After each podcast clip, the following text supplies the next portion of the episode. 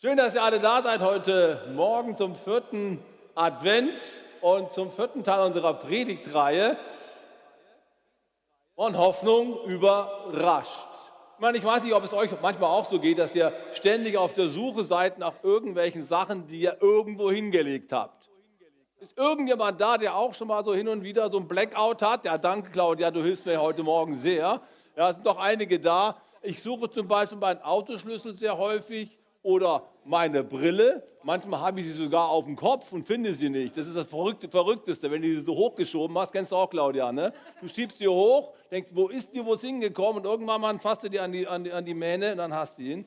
Also ist wirklich verrückt. Das äh, Verlieren von Dingen ist manchmal schon sehr unangenehm. Sachen kann man verlieren, das ist alles nicht so schlimm, die kann man sich wieder kaufen, falls sie weg sind. Viel schlimmer ist es, wenn du deine Fassung verlierst oder wenn du deine Freude verlierst, wenn du den Lebensmut verlierst, wenn du dein Gleichgewicht verlierst, wenn du deine, dein Selbstbewusstsein verlierst, wenn du Freunde verlierst, wenn du deine Liebe verlierst oder wenn du deinen Frieden verlierst. Um so etwas geht es heute in diesem Gottesdienst. Nicht um Schlüssel oder die Brille, die man verlegt hat, sondern um die Dinge, die wir nicht aus eigener Kraft zurückgewinnen können, wenn sie mal verloren gegangen sind.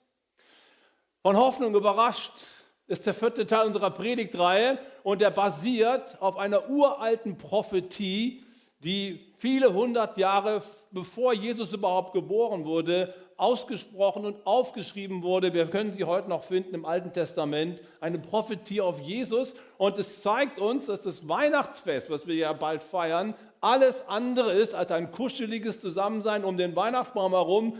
Der Braten, der riecht schon aus der Küche raus. Der Opa ist da, die Oma ist da. Es gibt Geschenke, es gibt Kekse. Es ist einfach wunderschön. Wir alle träumen von so einem Weihnachten, oder? Hallo? Doch, einige schon. Also das ist ja auch eine großartige Sache. Ich freue mich auch schon riesig drauf. Aber es ist natürlich bei weitem nicht das, was uns die, äh, die, die biblische Weihnachtsgeschichte rüberbringen möchte. Da geht es um was ganz anderes, als nur um schön zusammen zu sein, wo schön das auch ist. Aber es ist nicht die Weihnachtsbotschaft. Vielleicht überrascht dich das, aber deswegen sind wir ja in der Kirche, um der Sache auf die Spur zu kommen. Ich möchte gerne mit euch heute mal diese uralte Prophetie lesen, die genau deutlich macht, um was es eigentlich bei Weihnachten geht. Und wir finden sie im Buch Jesaja, Kapitel 9, die ersten Verse. Und da heißt es folgendermaßen: Das Volk, das im Dunkeln lebt, sieht ein großes Licht. Licht strahlt auf über denen, die im Land der Todesschatten wohnen. Du wächst den Jubel, machst die Freude groß. Sie freuen sich vor dir wie in der Erntezeit, sie jubeln wie beim Beuteverteilen. Denn uns ist ein Kind geboren. Ein Sohn ist uns geschenkt. Er wird die Herrschaft übernehmen. Man nennt ihn wunderbarer Ratgeber, starker Gott, ewiger Vater, Friedefürst. Das ist das, was sich an einem einzigen Tag in Bethlehem vor fast 2000 Jahren erfüllt hat. Ein Kind ist uns gegeben und auf seiner Schulter ruht die Herrschaft. Worin besteht denn die Herrschaft? Darin, dass wir irgendwas, was wir verloren haben, wiederfinden? Die vier Ausdrücke, die hier äh, stehen, das sind prophetische Aussagen über das Leben und die Kraft und die Aufgabe von Jesus vier prophetische Titel. Wir haben in den letzten Wochen darüber gesprochen, über den ersten Titel, über den wunderbaren Ratgeber, was das eigentlich bedeutet. Pastor David hat darüber gesprochen, was es bedeutet, auf den Rat von Gott, auf die Weisheit Gottes, auf den Plan von Gott zu hören und dadurch ins Leben überhaupt reinzufinden. Das ist das, was Christus tut. Das Zweite ist, das ist der starke Gott, es geht um denjenigen, der Dinge möglich machen kann, die wir aus eigener Kraft nicht schaffen können. Der starke Gott. Das kann man auch gut einordnen. Klar, Gott ist stark. Auf ihn können wir uns äh, verlassen. Jesus äh, Weber hat darüber gesprochen und das großartig ausgelegt. Letzte Woche ging es dann um den Titel Ewiger Vater und äh, Pastor David hat es klar gemacht, dass es hier zwei Begriffe gibt, die wir gut verstehen müssen. Wenn die Ewigkeit und die Zeit sich treffen, dann sind wir in Weihnachten angekommen. Wenn derjenige, der die Unendlichkeit geschaffen hat, in das Zeitliche eintritt, in unsere Welt, dann begegnen sich Himmel und Erde und das passiert im Sohn Gottes. und die Hoffnung, die darauf ruht, wenn diese beiden Ebenen sich treffen, dass wir zu dem zurückfinden, zu dem wir eigentlich geschaffen worden sind, nämlich zu ewigen Leben. Und heute sprechen wir über den vierten und letzten Titel, über den Friedefürsten. Was bedeutet es, Friedefürst? Auch wieder so ein Wort, was aus zwei Worten besteht. Friede und Fürst. Und ich möchte beides heute Vormittag mit euch mal kurz anschauen. Friede. Ich weiß nicht, was euch so einfällt beim Begriff Friede. Nun, im Augenblick haben wir ja keinen Frieden in Europa. Und wir merken es schmerzlich, wie es sein kann, wenn plötzlich die Ordnung über den Haufen geworfen wird. Es ist zwar noch weit weg von uns, aber wir alle kennen Menschen, die geflohen sind. Die meisten haben es schon mit Ukrainern zu tun gehabt, die hier in Düsseldorf sind oder in den anderen Ortschaften, woher wir kommen. Es sind über eine Million von Menschen geflohen. Und es gibt noch viel mehr Flüchtlinge hier unter uns aus dem Iran oder aus Afghanistan. Viele Menschen erleben Krieg oder Bürgerkrieg in ihren Ländern. Es ist uns näher gerückt. Wir verstehen, dass wir in einer ungeordneten Welt leben. Friede ist was Großes. Und trotzdem hat es in unserem persönlichen Leben noch nicht so wahnsinnig viel zu tun. Da geht es ja um Weltpolitik. Was heißt denn Friede? Die Juden begrüßen sich bis heute mit einem Friedensgruß. Sie sagen Shalom, wenn sie sich treffen. Shalom. Ja, was heißt denn Shalom?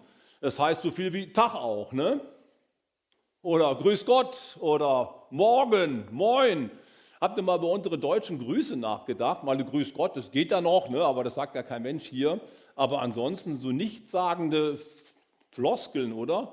Wenn jemand ins Büro reinkommt, sagt morgen, ja was morgen? Ja, moin, ja. Was heißt dann moin? Ne? Also es äh, ist doch relativ bedeutungslos eigentlich. Es sind so, so, so Worte, die man so rein, reinruft, so quasi Smalltalk. Ne?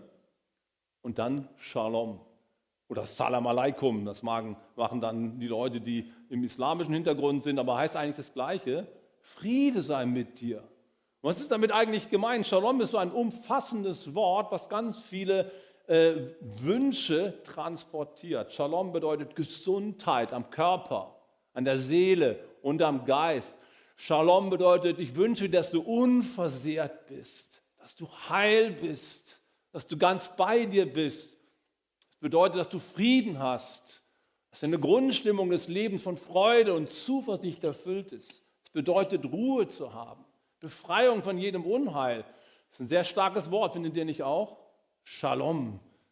Das schwingt so quasi eine ganze Lebensmelodie mit, die Gott uns wünscht. Shalom ist der allumfassende Friede, in dem wir komplett zur Ruhe gekommen sind und in uns ruhen, im Leben ruhen, aufatmen, nicht von Ängsten, von irgendwelchen Panikattacken getrieben sind, sondern komplett einfach in die Ruhe kommen. Hast du schon mal so einen Augenblick in deinem Leben erlebt, wo du sowas gefühlt hast, boah, alles ist richtig gut. Wenn ich mal meine Memoiren schreibe, dann gibt es ein Kapitel, das wird die Überschrift tragen, der schönste Tag meines Lebens. Dann habe ich mir tatsächlich gemerkt, ich glaube, das war der schönste Tag meines Lebens. Da ist mir das so richtig bewusst geworden. Ich glaube, das war noch im Jahre 1995. Ich war, war, war gerade äh, neuer Pastor dort in Bayreuth. Wir hatten ein schönes Häuschen, einen großen Garten, zwei schöne Kinder, eine tolle Frau. Und ich lag im Sommer auf meiner Liege und schaute auf das wunderbare Fichtelgebirge. Meine Kinder spielten im Sandkasten. Meine Frau, äh, weiß ich nicht, wo die gerade war, aber die war auf alle Fälle auch, auch irgendwie happy. Und ich las dort ein Buch und habe mich da hingelegt. Dachte mir, wow, schöner kann es eigentlich nicht sein. Das wird bestimmt der schönste Tag meines Lebens. Hat sich an so einen Tag erinnern? Shalom, Friede. Darum geht es. Friede ist viel, viel mehr als nur ein Hallo, wie geht's? Und ähm, ich möchte gerne, dass wir versuchen herauszufinden, wie wir diesen Frieden denn bekommen können. Jesus ist der Friedefürst. Aber was bedeutet es, diesen Frieden auch zu ergreifen? Wie kriege ich diesen Frieden denn, wenn mein Leben stürmisch ist und unruhig ist? Und ich möchte dazu einen Text lesen aus dem Matthäusevangelium, wo es wirklich stürmisch ist und Jesus Frieden reinbringt, kompletten Frieden reinbringt, sodass alles komplett still ist und ruhig ist. Einige kennen die Geschichte. Ich möchte sie einmal lesen. Hier heißt es: Daraufhin stieg Jesus in das Boot. Seine Jünger folgten ihm und sie fuhren los. Plötzlich brach auf dem See ein heftiger Sturm los. sodass das Boot fast von den Wellen begraben wurde. Jesus aber schlief. Die Jünger stürzten zu ihm und weckten ihn, Herr, schrien sie, rette uns, wir sind verloren. Aber Jesus sagte zu ihnen, warum habt ihr solche Angst, ihr Kleingläubigen? Dann stand er auf und wies den Wind und die Wellen in ihre Schranken. Da trat eine große Stille ein. Die Leute aber fragten voller Staunen, wer ist das, dass ihm sogar Wind und Wellen gehorchen? Was für eine Geschichte. Ich habe oft darüber nachgedacht. Das Erste, was irgendwie immer bei mir eine gewisse Verzweiflung auslöst, ist die Frage, wie kann Jesus in einem Boot schlafen, das fast schon untergeht? Hast du dir diese Frage mal gestellt? Wie geht denn das? Also ich bin mal mit meinen Kindern und meiner Frau äh, in Süditalien auf einem kleinen Boot unterwegs gewesen. Da habe ich mir ausgegeben, so 4 PS Motor und dann sind wir da rumgeschippert. Ich wollte eigentlich nach Capri rüberfahren, aber es war ein bisschen zu weit, habe ich dann auch gemerkt. Und das, das war noch nicht das größte Problem. Das größte Problem war, dass ein Sturm aufkam, ein Gewitter. Und es fing plötzlich an zu regnen, was das Zeug hält. Und die Blitze fuhren da runter und meine Kinder fingen an zu schreien. Und der Kleine fragte mich, Papa, müssen wir jetzt sterben? Und ihm stand wirklich der Angstschweiß auf der Stirn. Es war wirklich dramatisch, ja, es war sehr dramatisch. Irgendwie habe ich es geschafft, das Ding ans Land zu, zu, zu, zu buxieren und wir sind dann gerettet worden, preis dem Herrn. Aber äh, sowas, so stelle ich mir die Situation hier bei Jesus vor. Meine Kinder schreien, haben Angst, dass sie fast sterben. Die schreien ja auch, wir kommen um. Wie kannst du da schlafen, bitteschön?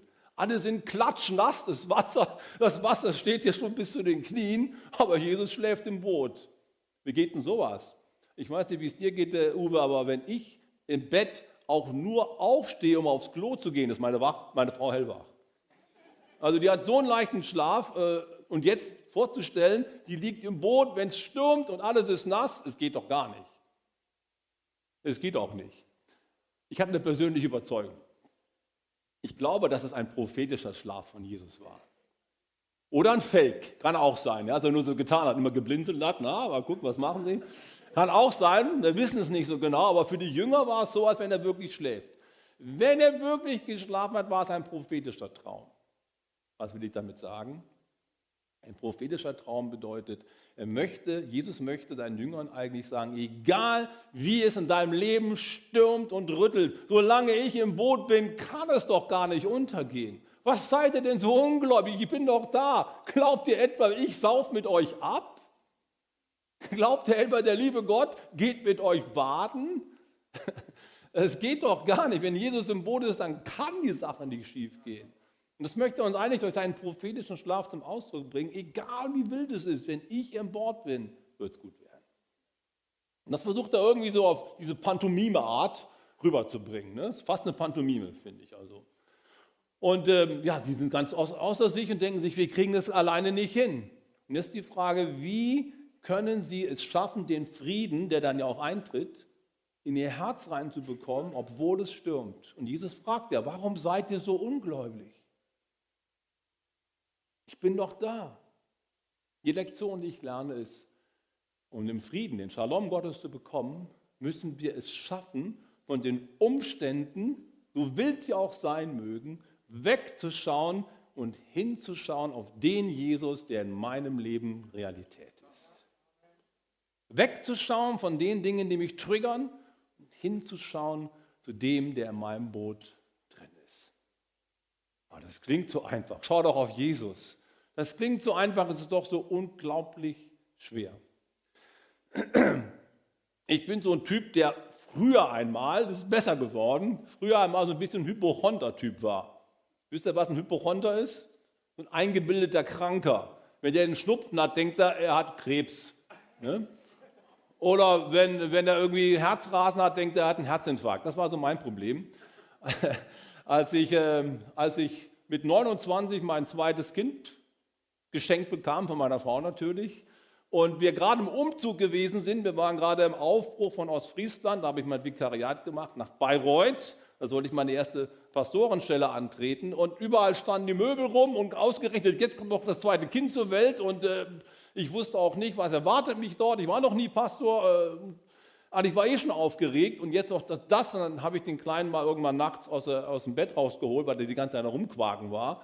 und lief mit ihm mal durchs Wohnzimmer und plötzlich erwischte es mich. Ich merkte, wie mein Herz schneller schlug und es wurde mir richtig schwindelig und heiß und ich dachte mir, was ist denn los? Was ist denn los? Schnell den Kleinen wieder weggelegt und boah, ich war voll in der Panik und dann haben wir nachher einen Krankenwagen gerufen. Der hat mich abgeholt mit Blaulicht. Da liege ich mit 29 Jahren im Krankenhaus, denke mir, ich sterbe. Ich habe echt gedacht, das ist ein Herzinfarkt. Und mit 29, du wirst nicht alt, Alter. Wenn du mit 29 jetzt schon einen Herzklabaster kriegst, dann ist es bald vorbei. Ich war richtig voll in der Panik und lag dort 180 Puls und so. Ich kannte mich ja nicht aus. Und dann kam der Arzt und sagte, ja, Herr Holpen, Sie sind ein bisschen schnell unterwegs, also der 180 ist ein bisschen viel, aber ist alles in Ordnung. Ne? Und ich, das kann nicht sein, das kann nicht sein, ich bin fast gestorben. Ja, nee, beruhigen Sie sich. Haben Sie vielleicht gerade ein bisschen Stress? Und ich, ja. Ja, also, kommen Sie mal ein bisschen runter. Das war eine unangenehme Situation und das noch unangenehmere ist es, dass mir das in den nächsten Jahren noch ein paar Mal passiert ist. Ich habe die wildesten Sachen erlebt, die Zeit, die, Zeit, die Zeit reicht jetzt nicht aus. Einmal kam ein Hubschrauber, der Notarzt und mein eigener Hausarzt. Die kamen alle drei zusammen. Und keiner war im Haus, bis auf mein kleiner Sohn. Der hat unten da irgendwie welche Ballerspiele gemacht. Plötzlich klingelt es und äh, naja, egal. Jedenfalls, es war eine ganz dramatische Geschichte. Über viele Jahre habe ich immer wieder diese Panikattacken gehabt. Vielleicht ist jemand hier, der mit Panikattacken auch zu kämpfen hat.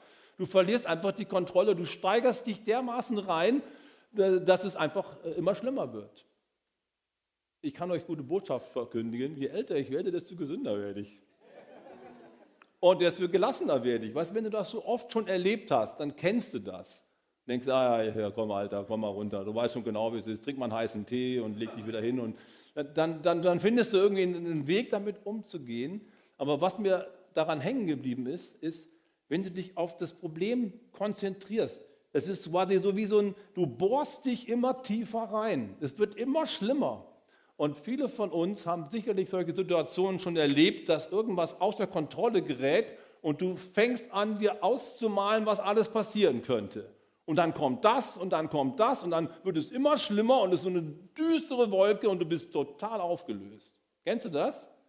Das ist quasi die Situation, die die Jünger hier äh, auf dem See hatten. Die haben sich so reingesteigert. Wir kommen um, wir kommen um, aber die können doch nicht umkommen, wenn Jesus da ist. Was bedeutet es jetzt in dieser Situation auf Jesus zu schauen? Ich habe im Leben gelernt, ich musste das lernen. Auf Jesus zu schauen ist nicht einfach so eine Entscheidung, okay, schaue ich auf Jesus, dann ist alles gut. Und es ist, eine, es ist eine, ein Training, es ist ein Training, meinen Blick auf das Richtige zu lenken. Und über die Jahre hinweg habe ich dieses Training praktiziert. Wenn es jetzt mal unruhig wird, dann bin ich viel gelassener. Hat sich was ange, angestaut an Gelassenheit, an Zuversicht, an Frieden, dass Christus alles im Griff hat dass ich heute deutlich besser damit klarkomme als früher. Und das ist meine gute Botschaft an dich und du kannst das auch. Auf Jesus schauen. Ich habe euch ein Bild mitgebracht oder ein Buch, Buchtitel eigentlich, von einem Mann, der mich sehr begeistert. Nimm sein Bild in dein Herz, heißt das Buch. Es ist die Geschichte von einem Harvard-Professor namens Henry Nolan. Vielleicht kennt ihn der eine oder andere. Berühmter Mann, hat alles erreicht im Leben, was er erreichen konnte. Eines Tages kommt er von einer längeren Reise nach Hause, besucht eine Freundin und sitzt dann dort in der Küche mit ihr, trinkt einen Kaffee und schaut so auf die, auf die Tür von ihrem Büro. Und an ihrer Bürotür hing ein Poster mit diesem Gemälde, das ist jetzt nur ein Ausschnitt, mit einem Gemälde von Rembrandt. Der verlorene Sohn kehrt zurück. Und das ist die Szene, die Rembrandt darstellt, so wie er sich das gedacht hat. Das ist, wie gesagt, nur ein Ausschnitt, aber ihr seht den Vater und ihr seht den Sohn, der gerade nach Hause kommt. Und der Professor sitzt dort und die Frau redet mit ihm, aber er ist nicht da. Er muss immer wieder auf das Bild schauen. Es packt ihn regelrecht. Es ist quasi ein Erweckungserlebnis für ihn. Er denkt, was ist das? Was ist das? Und er wusste, das ist die, die Szene, äh, wie der verlorene Sohn nach Hause kommt. Jesus hat die Geschichte erzählt, um zu zeigen, wie Gott ist. Und es hat ihn unglaublich gepackt. Und es hat ihn nicht mehr losgelassen, sodass er sich ein Ticket gekauft hat und ist nach St. Petersburg geflogen und ist dort in die Eremitage gegangen. Das ist eine große Gemäldegalerie. Und hat es irgendwie geschafft, keine Ahnung wie, Bestechung oder wie. Er hat es geschafft, ganz alleine die ganze Nacht, eine ganze Nacht in diesem Museum zu bleiben und ganz alleine dieses Bild anschauen zu dürfen. Eine ganze Nacht. Und er schaut und schaut und schaut und entdeckt unglaublich viel, was der Maler zum Ausdruck bringen wollte. Er entdeckt zum Beispiel, dass der Vater offensichtlich blind ist. Und dann denkt er darüber nach, was bedeutet es, blind zu sein. Wer blind ist, hat eine innere Führung, hat ein inneres Licht, was er an andere weitergeben kann. Er entdeckt, dass es zwei verschiedene Hände sind. Eine starke Hand, das ist die Hand des Vaters, des Mannes, und eine schwache Hand, das ist die Hand einer Mutter. Und dass Gott beides in sich vereint. Und viele andere Dinge entdeckt er und kommt dadurch derartig in eine Gottesbegegnung rein, dass er alles andere, seine Hektik, seine Karriere, seine Ich-Sucht, das verliert er alles, das vergisst er alles und kommt komplett in den Frieden rein. Oh Mann, wenn das mein Vater ist, wenn das die Botschaft der Bibel ist, ich will immer bei ihm sein. Er kündigt mit 55 seinen Harvard-Job und tritt in eine Gemeinschaft ein, die Arche-Gemeinschaft, die mit behinderten Kindern zusammenlebt, weil er einfach sein Bild in sein Herz aufnehmen möchte. Sein ganzes Leben wurde komplett verändert. Er kam zum Frieden. Das ist das, was er immer gesucht hat. Nicht Karriere und Ansehen und Macht. Er wollte diesen Shalom, diesen Frieden. Und im Anschauen dieses Bildes ist er diesem Gott begegnet, der diesen Frieden verkörpert. Schau auf Christus.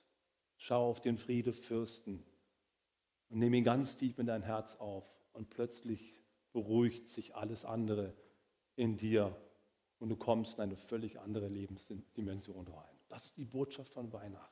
Schau ihn an. Nimm sein Bild in dein Herz. Shalom. Frieden. Fürst. Friedensfürst heißt der Titel. Was bedeutet jetzt Fürst? Bedeutet Fürst so viel wie der ultimative Frieden oder der King of, King of, of Peace oder so? Also es quasi die Steigerungsform ist, mehr geht nicht. Meines bedeutet so viel wie, dass es hier einen gibt, der mit Frieden regieren kann und der dein Leben regieren kann, wenn du ihn lässt. Und jetzt zuckt vielleicht der Erste zurück und denkt sich, habe ich es mir doch gedacht. Es geht um Kontrollverlust. Es geht darum, abzugeben. Es geht darum, dass ein anderer jetzt mein Leben bestimmt. Genau das ist mein Misstrauen Gott gegenüber. Ich will mein Leben selber führen. Ich liebe mein Leben. Ich will nicht, dass jemand reinfunkt und sagt, jetzt bin ich der Fürst. Könnt ihr mir folgen?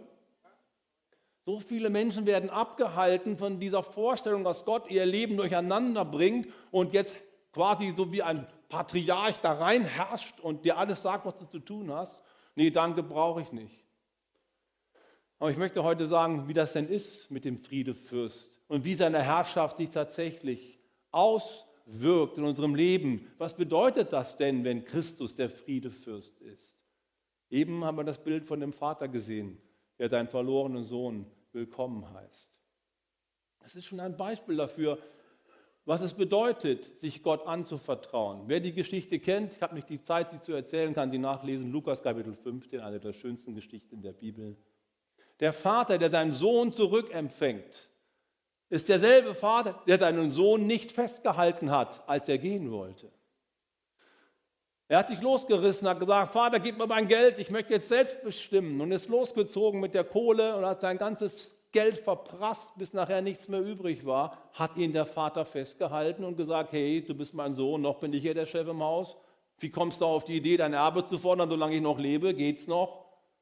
Er hat ihn nicht festgehalten. Friedefürst, so wie Jesus es versteht, bedeutet nicht, dass jemand dich bindet und sagt, du musst jetzt tun, was ich will, sondern der dich loslässt und sagt, wenn du gehen möchtest, kannst du immer gehen.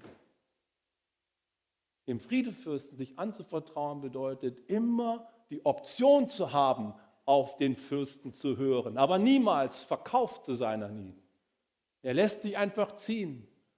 Das ist die Art von Herrschaft, die Gott ausübt, wenn wir uns ihm anvertrauen. Du bist immer selbst noch der Herr. Du kannst immer Nein sagen. Deswegen sind wir ja hier, weil der Mensch mal Nein gesagt hat. Der war eigentlich im Paradies und mit Gott zusammen, aber er hat Nein gesagt und Gott lässt das Nein zu.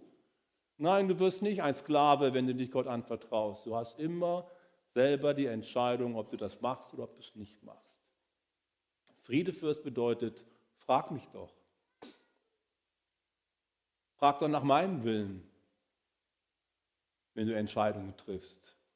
Und die Entscheidungen, die Gott uns ins Herz reinlegt, führen immer zum Frieden. Friedefürst bedeutet, der Friede Christi regiere in euren Herzen.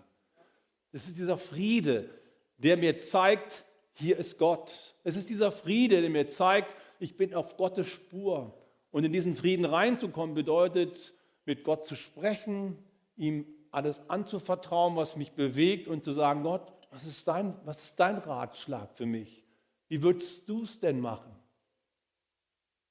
Ein Kollege von mir, heute Pastor, war in seiner Studentenzeit auch schon ein gläubiger Mann, war frisch verheiratet mit einer Freundin, hatten gerade geheiratet, nach München gezogen und äh, zum Studium und wollten dort eine Wohnung mieten. München und eine Wohnung mieten. Das ist eine spannende Angelegenheit und wir hatten genau drei Wochen Zeit dafür. Aber viel Spaß. In drei Wochen geht Studium los, wir müssen da jetzt irgendwie irgendwo unterkommen. Also Annonce geguckt, beim Makler gemeldet und äh, alles durchgeschaut. Dann gab es ein einziges Angebot. Zwei Fenster im, in der ganzen Wohnung, es war ja auch noch eine Kellerwohnung, zwei Fensterchen, super teuer, super laut, eine riesen Maklergebühr, die man bezahlen musste und insgesamt eigentlich nee, nicht wirklich gut, aber München. Ne? Obwohl sie gläubige Leute sind, haben sie nicht gebetet und gesagt, Gott, jetzt ist es dran, ist es nicht dran. Die sind von Furcht geleitet gewesen, von Angst. Es bleibt uns nichts anderes übrig. Wir fühlen uns ganz schlecht eigentlich, aber was sollen wir machen? Sie unterschreiben, wir gehen nach Hause, sind richtig traurig und denken sich, oh Mann, ey, wie wird das hier wohl werden in der Stadt? Fühlten sich gar nicht gut. Zwei Tage später ruft ein Freund an und sagt, hey, ich habe gehört, ihr seid nach München oder wollt nach München kommen. Ich habe eine fantastische Wohnung für euch mit Garten sogar und Balkon und das ist eine super Sache. Ich habe einen Freund dort, der ist, äh, der ist mir wohlgesonnen. 250 Euro im Monat warm. Ja, jetzt hatten sie aber schon unterschrieben. Ne? Die kamen auch wieder raus, mussten die Maklerbühr zur Hälfte bezahlen und so weiter. Aber sie haben an der Stelle gemerkt, ach, warum haben wir denn nicht einfach auf den Frieden gewartet? Wir haben eine Entscheidung getroffen, weil wir meinten, wir müssen, der liebe Gott übernimmt die Verantwortung nicht für uns, wir müssen selbst entscheiden. Und am Ende wäre es laut, kalt, unruhig, zu teuer, ungemütlich geworden. Wisst ihr, wie oft wir Entscheidungen treffen, die genau in so einem Szenario enden, weil wir es selber gemacht haben? Wie gut wäre es doch, wenn wir auf den Friedefürsten warten würden und sagen, nein, ich treffe keine Entscheidung. Auch wenn die Zeit drängt, ich lasse mich nicht zwingen. Ich weiß, dass der Friedefürst mein Leben regiert. Ich kann warten. Und ich warte auf den Frieden und dann entscheide ich. Das braucht Glauben. Aber wenn du es ein paar Mal gemacht hast, dann wirst du der glücklichste Mensch auf Erden sein. Und du weißt, Gott kommt niemals zu spät. Friedefürst. Lass ihn doch regieren. Das bedeutet es. Dich ihm anvertrauen. Er nimmt dir nicht die Kontrolle weg. Aber es ist viel besser, wenn du ihn fragst und auf ihn wartest. Das ist das eine. Das zweite. Zweite bedeutet, dass man die Dinge, die einem zu groß sind, die Dinge, die du gar nicht machen kannst, auch wenn du noch so clever bist, ihm einfach anvertraust. Das eine ist Rat einholen in Entscheidungen, die du auch selber treffen kannst. Das andere ist, dass man sich Hilfe reinholt, wo man selber komplett hilflos ist. Wo jemand rein muss, der uns hilft, wie bei, diesem, bei dieser Geschichte vom Sturm. Die Jünger haben es nicht hingekriegt. Die haben ja all ihre Möglichkeiten ausgeschöpft, geschöpft, ja, fast das Zeug hält, gerudert, aber sie haben es nicht geschafft. Und weißt du, dir geht es wahrscheinlich genauso wie mir. Es gibt Situationen im Leben, wo wir es nicht schaffen, aus eigener Kraft Frieden reinzubekommen. Vor allen Dingen im Beziehungsbereich. Wenn eine Beziehung kaputt gegangen ist, wie oft treffe ich auch Pärchen, die auseinandergegangen sind, die ganz tief in ihrem Herzen eigentlich den Wunsch haben, ach, würde es doch wieder gut werden. Eigentlich würde ich ja gerne, aber dann kommen sie zusammen und irgendwie klappt es nicht. Beide wollen, aber die kriegen es einfach nicht hin. Wie kann man das machen? Und die Band kann ganz schön nach vorne kommen. Wie kriege ich Dinge geregelt, die ich selbst nicht regeln kann? Ich brauche einen Stärkeren. Ich brauche jemanden, der reinkommt in meine Hilflosigkeit. Und genau das bedeutet es im zweiten Sinne des Wortes, dass Christus in unser Leben hinein regiert. Und ich schließe mit einer Geschichte, die mich sehr bewegt dabei. Eine Geschichte von einer Frau, wo alles schiefgegangen ist. Sie hatte geheiratet, auch mit großen Hoffnungen ins Leben gestartet. Wir haben zwei Kinder gekriegt. Dann ist der Mann krank geworden und konnte seine Arbeit nicht mehr ausüben. Weil er immer krank war, war er schlecht drauf und fing an zu trinken. In der Ehe war also auch wirklich keine gute Zeit. Und der Mann war oft weg. Und dann musste sie zur Kleiderkammer gehen, weil sie sich keine Klamotten mehr kaufen konnte. Und auch zur Tafel musste sie gehen, weil sie sich kein Essen mehr kaufen konnte. Das ist ein übles Leben, das macht keinen Spaß. Es ist ziemlich hoffnungslos, wenn es irgendwie immer nur den Berg runter geht. Irgendwie durchs Leben durchgeschlagen und dann fängt noch ihr Sohn an zu klauen und musste Polizei. Und dann konnte sie einfach nicht mehr. Dann hat sie sich so reingesteigert, gesagt, Gott, das ist mir alles, Gott hat sie nicht gesagt, das war ihr Fehler. Sie hat einfach gesagt, es geht alles den Bach runter, ich krieg's nicht mehr ich bin total hilflos. Dann hat sich entschieden mit ihrer kleinen Tochter, die ist gerade aufgestanden, aus dem Bett rausgenommen, ins Wohnzimmer reingegangen, Türe abgeschlossen, die Türen dicht gemacht und hat den Gashahn aufgedreht und hat sich gedacht, so jetzt ist Schluss, ich kann nicht mehr. Aber der hat einen, einen Fehler gemacht. Der hat sie dann gerettet. Der hat vergessen, das Radio auszumachen. Und plötzlich wird ein, ein Song gespielt und der Text ist etwa so.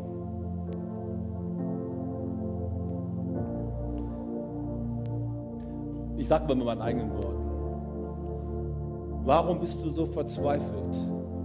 Und warum lässt du allen Mut fahren? Warum hast du dich so reingestresst und alles aufgegeben? Hättest du doch an Gott gedacht und daran gedacht, dass er für dich da ist und dein Friedefürst sein will. Du hast alles verscherzt, du hast alles losgelassen und du keinen Glauben mehr hast. Wie dumm ist es von dir, Gott loszulassen, der dich doch retten kann. Das hört die so im Radio. Ich weiß nicht, wie der Song geheißen hat, aber er ist gespielt worden, genau in diesem Augenblick, als sie das hört, dass sie mit Gott ja sprechen kann, dass Gott ja ihre Hilfe sein könnte, dass Gott ihren Frieden wiederherstellen könnte. Dann springt sie auf mit ihrer Tochter, reißt die Türen auf, die Fenster auf und sagt, mein Gott, wie konnte ich es nur vergessen? Du bist ja da, du bist ja im Brot. Ich habe gedacht, du schläfst, dich gibt es gar nicht. Aber jetzt hat sie gemerkt, Gott ist da. Weißt du, Gott ist in deinem Leben, auch wenn du ihn gar nicht spürst. Und Gott möchte heute Morgen die Augen öffnen. Es kann niemals so tief runtergehen, als dass Gott dich nicht auffangen könnte. Und es ist so wichtig, an ihn zu denken und dich an ihn zu wenden, wenn wir selber hilflos sind und es nicht mehr schaffen. Jesus ist gekommen als starker Gott, als wunderbarer Ratgeber, als ewiger Vater und als Friedefürst. Und heute Morgen ist er hier, um uns zu helfen und mit Frieden unser Leben zu regieren.